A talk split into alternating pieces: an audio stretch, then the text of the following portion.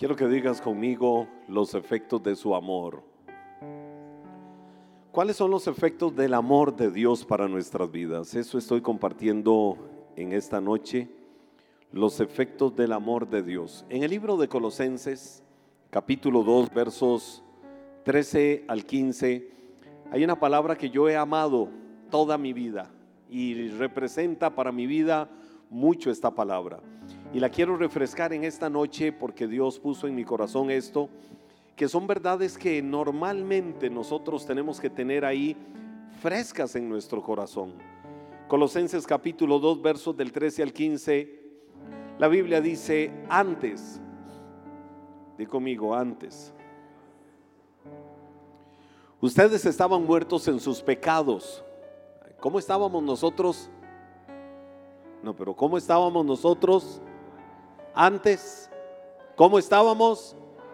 No. A ver, conectados todos. ¿Cómo estábamos?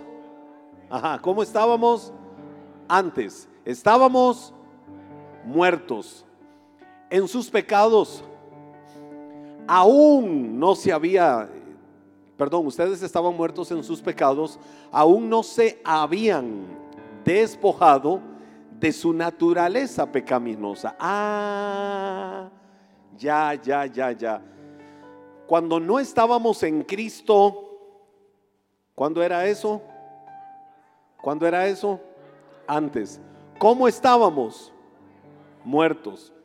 En nuestros, dice la Biblia, dice la eh, bueno, me lo quitaron. Eh, manténganme el versículo cuando yo estoy sobre él. Dice la Biblia, porque aún no, no se habían despojado de su naturaleza pecaminosa. ¿Y por qué no nos habíamos despojado de nuestra naturaleza pecaminosa? Por una razón sencilla, respóndanmela ustedes. Eh, estamos siempre sobre lo mismo que el versículo habla. ¿Por qué no nos habíamos despojado de nuestra naturaleza pecaminosa? Eh, alguien que, el que me lo diga, no se lo susurre al que está al lado, dígamelo a mí. ¿Por qué no nos habíamos despojado de nuestra naturaleza pecaminosa? Porque estábamos muertos. ¿En qué estábamos muertos? En delitos y en pecados. ¿Cuándo sucedió eso? Antes. Dice la Biblia, sigue diciendo la palabra, pero... Ah, vamos al presente. Ya nos habló la Biblia de lo que sucedía antes cuando no estábamos en Cristo. Ahora la palabra nos trae al presente cuando ya estoy en Cristo y dice, pero ahora Dios les ha dado una acción ya consumada, vida junta, oiga, oiga, estábamos muertos.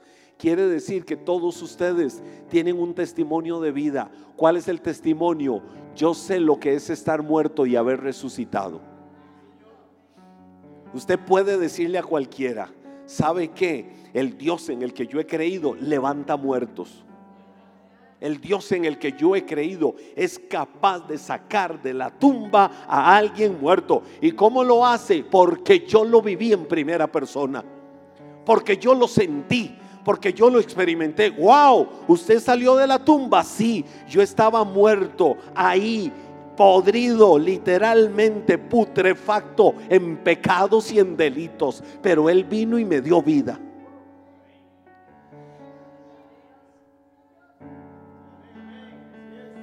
Ahora, ¿cómo sucedió eso? Dice, me ha dado vida juntamente con Él. Ah, es que Él, por eso la Biblia dice, es el primero. Dios me dio vida juntamente con Cristo. Recuerda lo que dice eh, Pablo a la iglesia de Éfeso, que la, la acción del Padre resucitó a Cristo y cuando lo resucitó lo hizo sentar en los lugares celestiales. ¿Dónde está Cristo sentado? ¿Dónde está Cristo sentado? Pero resulta que Efesios, no, no está ahí, yo solo lo estoy mencionando, Efesios 2.6 dice, y a mí también. Es decir, lo resucitó a él. En el capítulo 1, verso 18, 19, por ahí dice eso. Pero en el capítulo 2, verso 6 de Efesios, habla de nosotros. Y dice, y nosotros también estábamos muertos y nos resucitó juntamente con Cristo y nos hizo sentar juntamente con Él en los lugares celestiales. no, no, no, pero, pero vuelva a tomar esta palabra. Dice que a nosotros también nos resucitó. Y cuando nos resucitó, no nos dejó ahí resucitados. ¿Saben qué hizo? Nos tomó donde estábamos y con Cristo, que ya estaba en los lugares celestiales, nos sentó juntamente con Él. Entonces, ¿dónde está tu vida hoy? ¿Dónde estás espiritualmente? ¿Eres un desgraciado o una desgraciada? ¿Eres o no eres un desgraciado o una desgraciada? ¿Lo eres? No. ¿Y por qué? Porque estás en el lugar de mayor gracia. ¿Cuál es el lugar de mayor gracia? Sentado juntamente con Cristo en esos lugares celestiales. Y dice la Biblia, otra acción consumada. No solo nos dio vida, sino que también, aquí viene la otra acción que ya consumó, les ha perdonado todos sus pecados. Los que me están viendo en casa, si allá donde me estás viendo, y los que estamos acá, ¿hay algún pecado del pasado de tu vida? que Dios no te haya perdonado? ¿Hay algún pecado? Vamos a ver. Los que están ahí en casa, que me ven a través de esta cámara. ¿Hay algún pecado? ¿Hay algún pecado que Dios no te haya perdonado? La Biblia sería una farsa y la Biblia sería una mentira vil si esto no fuera verdad. ¿Qué no sería verdad? Ella dice que Dios te ha perdonado todos tus pecados. ¿Cuándo sucedió eso? Cuando te dio vida. Cuando te dio vida, cuando te resucitó juntamente con Cristo. ¿Y a dónde te tiene Dios hoy? Escucha esto, hombre, escucha esto, princesa, escucha esto. Eh, cualquier persona en cualquier parte, estás con Cristo en los lugares de honor, sentado, sentada, y de ahí el diablo no te puede mover punto y final.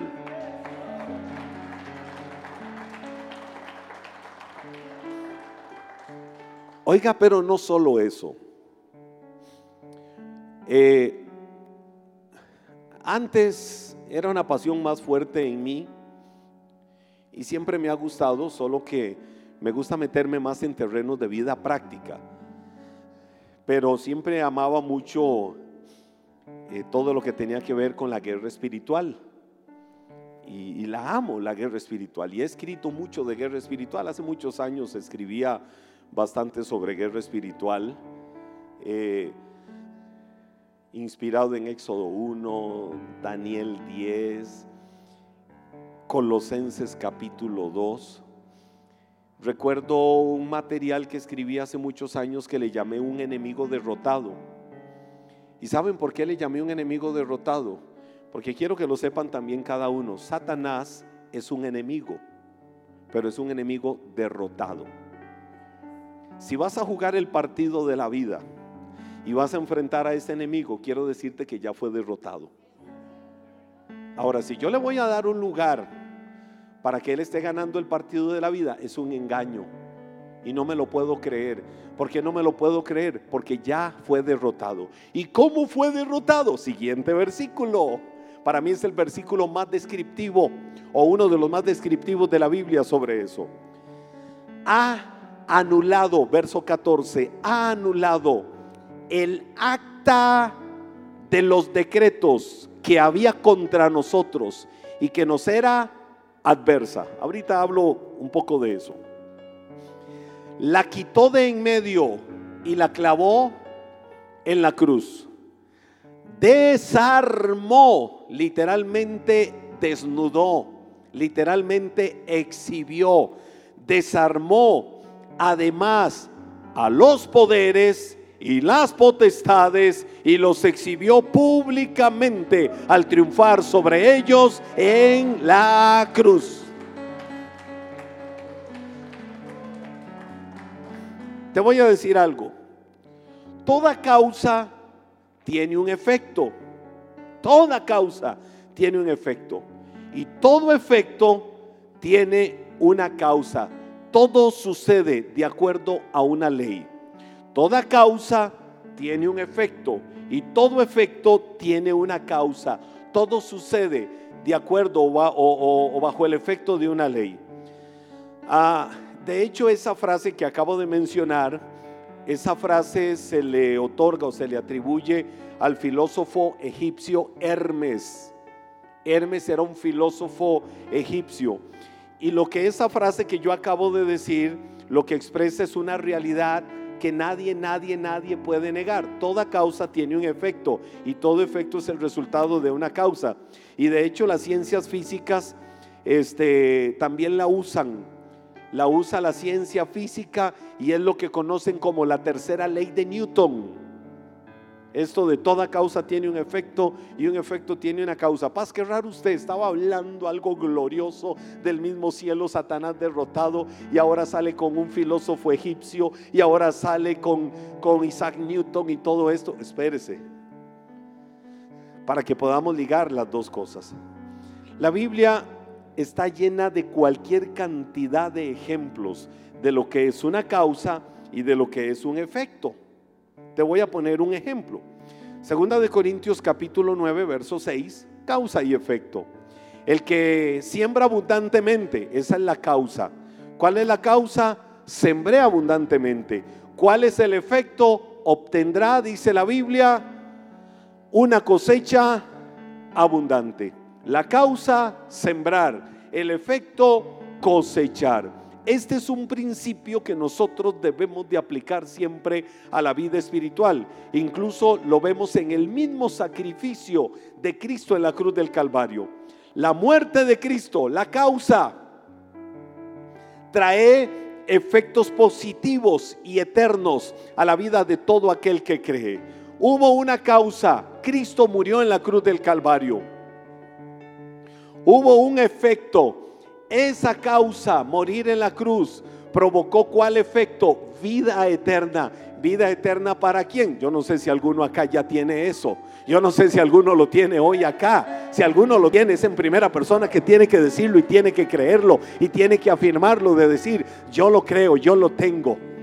La causa de Cristo, morir en la cruz, trajo un efecto a mi vida. Hoy soy su hijo y tengo vida eterna porque creí en él.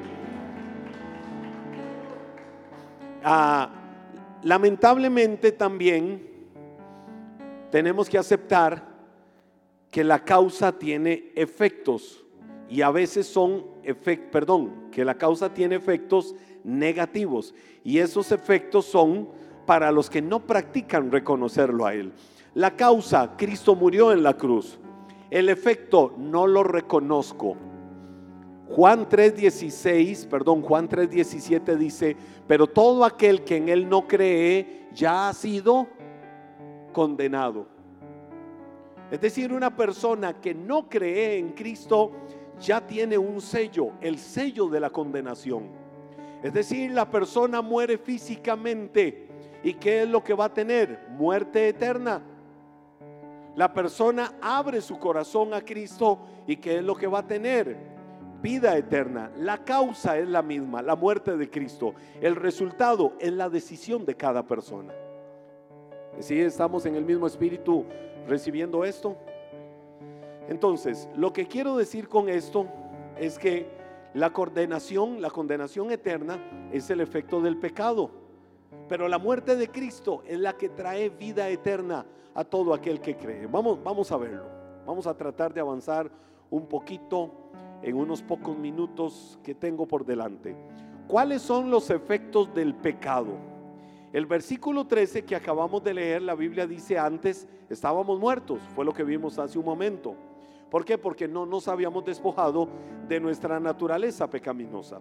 Eso significa que la Biblia nos dice que Dios creó al hombre, a cada uno de nosotros, Dios nos creó perfectos. ¿Cómo nos creó Dios? La Biblia describe que a su imagen y a su semejanza nos creó Dios.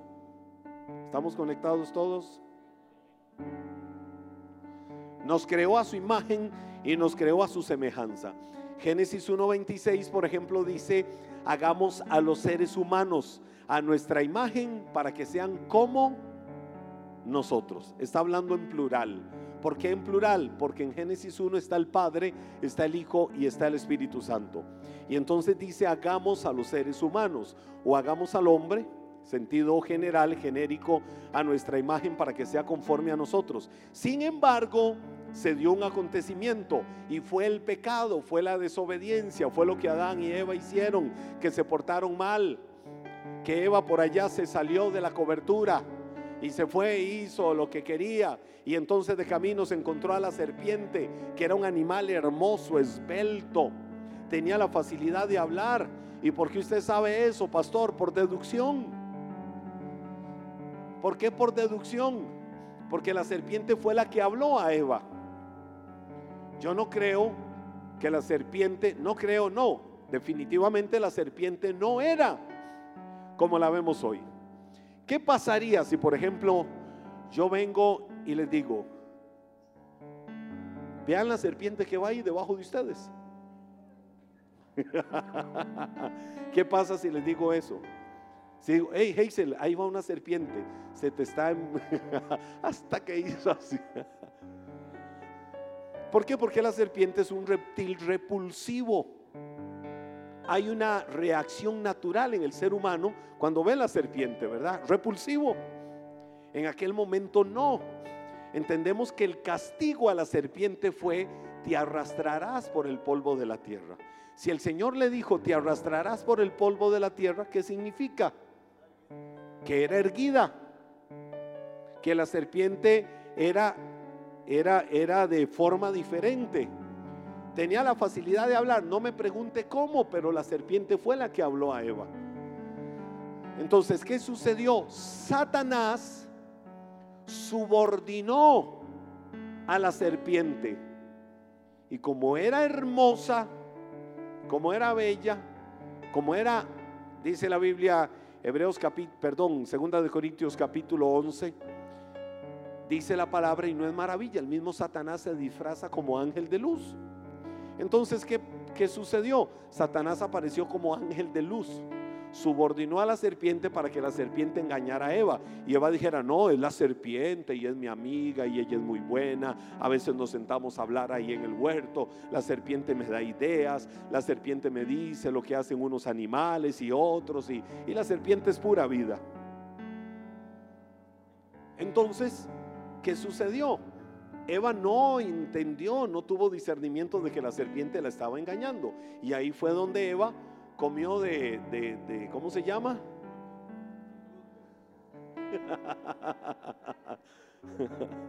Pensemos que era una manzana por el color rojo. Pero la Biblia no dice que era una manzana. Eva come del fruto. Y cuando Eva come del fruto dice, ¿qué es esta delicia? Y se va donde Adán y le dice, Adán, yo comí y nada me pasó. Come Adán. Y Adán se para y le dice, va un momento, tengo algo que decirte muy firme. Aquí yo tengo la última palabra, dámela. Entonces, ahí nació eso que ustedes saben, ¿verdad?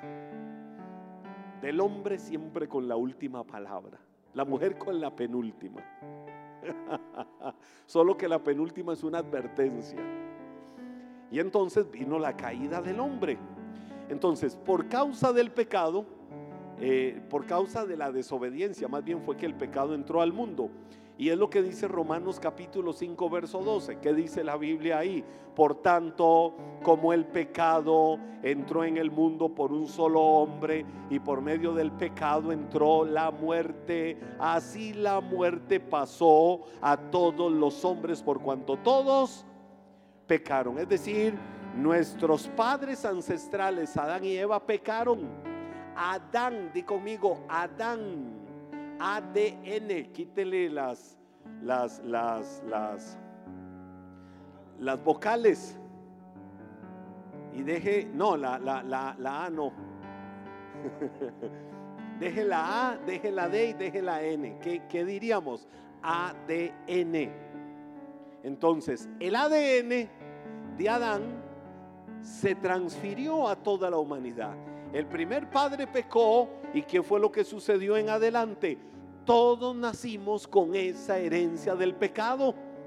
Adán con sus hijos, sus hijos con los demás y los demás. La humanidad creció y creció y creció y creció y siguió y siguió hasta llegar a donde estamos hoy. Y todos arrastramos el ADN por cuanto todos hemos pecado. Ahora, este versículo precisamente es el que nos está mostrando el cumplimiento de la ley causa-efecto. Particularmente está mostrando los efectos del pecado el pecado entró al mundo. Esa fue la causa.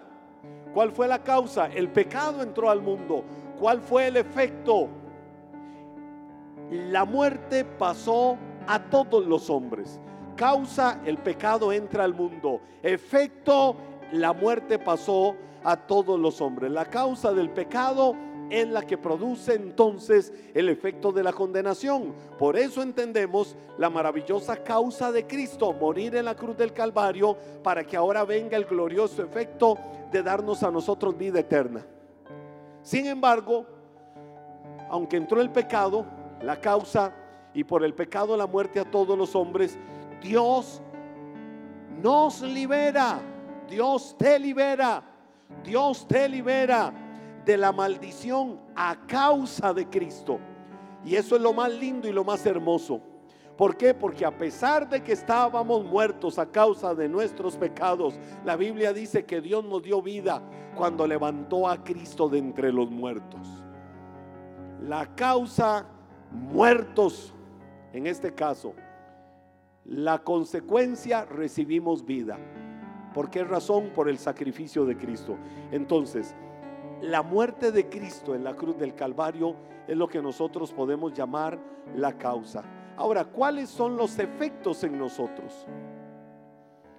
¿Cuáles son los efectos en nosotros? Tengo dos puntos para mencionarte y trataré de hacerlo en 10 minutos. ¿Cuáles son los, los, los efectos en cada uno de nosotros? El primer efecto yo le llamo la cruz.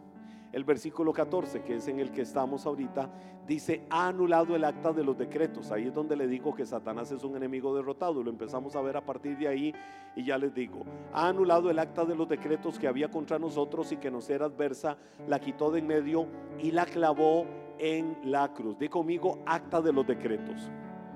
O lo que es lo mismo que decir acta de los cargos. Literalmente, acta de los decretos acta de los decretos, quiero que tengas clara esa palabra, di conmigo acta de los decretos. Esa palabra en griego, acta de los decretos, en griego se dice heirografón, heirografón. Eh, si se dice heirografón, se está diciendo en castellano acta de los decretos. La palabra heirografón, eh, quiero que la digamos, aprendamos un poquillo de griego todos. Di conmigo, heirografón. Heirografón.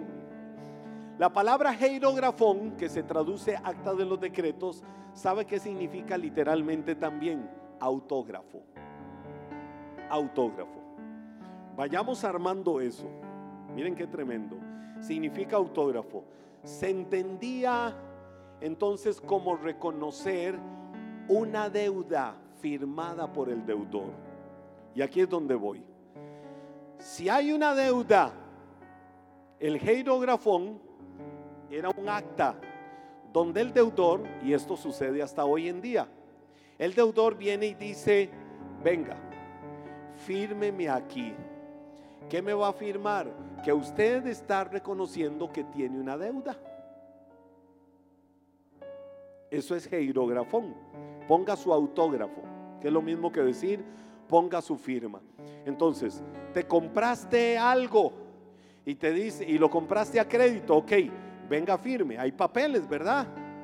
Para firmar, ese es el jeirografón, es decir, el autógrafo de cada uno que está diciendo, que está avisando, que está confirmando que tienes una deuda y que tienes que hacerle frente. Entonces, los pecados de cada uno de nosotros los hombres nos habían alargado y habían hecho inmensamente grande y hasta interminable la lista de toda la deuda que teníamos con Dios y no había forma de pagarla.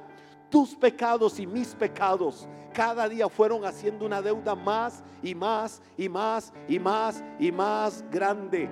Era reconocer que teníamos una condena y aceptarla. Yo firmé, que firmé que mi deuda con Dios es demasiado grande, que ni todo el oro, ni toda la plata de este mundo, ni ninguna riqueza de este mundo, ningún bien material, ninguna buena obra, nada podía pagar la deuda con Dios. Yo lo firmé diciendo no puedo pagarla. Pero la Biblia dice, volviendo al pasaje, ha anulado el acta de los decretos que había contra nosotros, que nos era adversa, la quitó de en medio y la clavó en la cruz del Calvario. Ahora di conmigo, anuló. Esa palabra anulor es otra palabra griega, no lo voy a poner a decir esta. Es la palabra exaleifen. E, exaleifen. Eh, esa palabra. Pero ¿sabe qué significa esa palabra? Exalifen, es decir, eh, anuló. Lo que dice ahí el verso 14, Cristo anuló el acta de los decretos. Cristo anuló. Oiga, vaya agarrándole forma a esto. Esto es glorioso. Esto es maravilloso. Cristo anuló. Cristo exaleifón. ¿Qué cosa? El jeirografón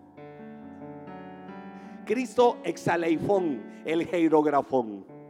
Cristo anuló el acta de los decretos. La palabra exaleifón literalmente significa borró, borró, borró. Algunos lo reciben en su espíritu, borró.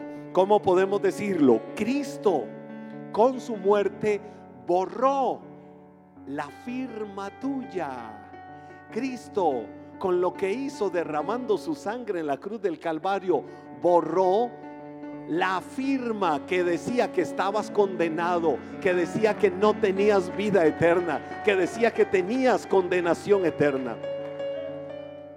Eso significa, es más, más directamente significa frotar para borrar.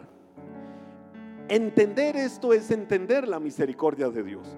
Te voy a decir algo, antiguamente el material en el que se escribían los documentos más antiguos era el papiro, pero también junto al papiro estaba el material de juncos y también habían algunas pieles de animales. Quizás las tres, lo que hoy para nosotros es una hoja, una hoja de papel, alguien tiene una hoja ahí a mano, una hoja normal de papel, alguien tiene una hoja que la pueda levantar así, eh, su agenda, su... Ok, nosotros usamos la hoja y, escribimos. Ahora se usa la tecnología. Y entonces lo que hago es que voy tecleando la mayoría ahí en el teléfono, ¿verdad? Vamos tecleando, este, escribiendo las cosas. Se usa hoy eso. Antiguamente se usaba el papiro. Es maravilloso. Dios me ha dado la bendición de estar, por su gracia, eh, algunas veces en la fábrica de papiros más grande del mundo actualmente existe, pero más que todo en un concepto turístico. Está en el Cairo, Egipto, eh, la fábrica de papiros. Es impresionante cómo se hace el papiro. Como agarran las hojas y les van dando eh, figuras, formas, como las pasan y queda el papiro. Y hacen algunas cosas espectaculares con el papiro. Eh, antes escribían con el papiro, escribían también con lo que se llamaban juncos, hojas de junco o la piel de los animales. Ahora, eran muy caros y no se podían malgastar antiguamente. ¿Qué es lo que cuenta la historia de esto?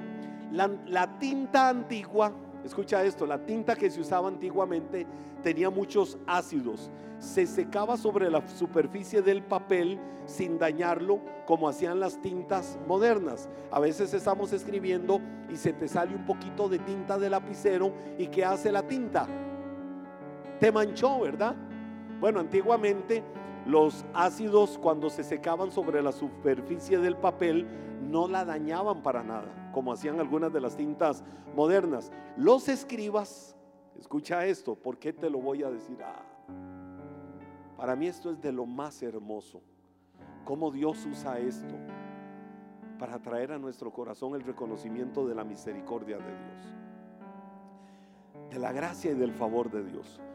Los escribas, esos que siempre se pasaban escribiendo, para ahorrar papel, para ahorrar papiro, juncos o la piel de animal, etcétera, ¿saben qué usaban?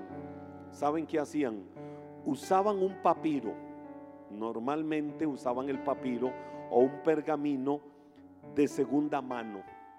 Es decir, como la tinta no lo había dañado, como se puede dañar eh, hoy en día, entonces usaban aquello de segunda mano sobre algo que ya había sido escrito. Como no lo dañaba, como no quedaba marcado, como no quedaba eh, manchado, como queramos decirle, entonces para ahorrar papel volvían a escribir sobre lo que en algún momento ellos habían escrito. Entonces con una esponja que hacían todo lo que habían escrito, empezaban a borrarlo y borrarlo y borrarlo.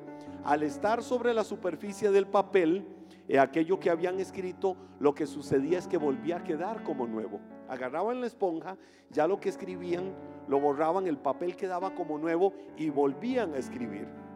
Te voy a decir algo y quiero que lo hagamos puestos de pie. Esta enseñanza no la he terminado. Pero quiero terminar hoy con esto. Quiero cerrar en un ambiente de gratitud. Que todos recibamos esto después de contarte un poco esta ilustración.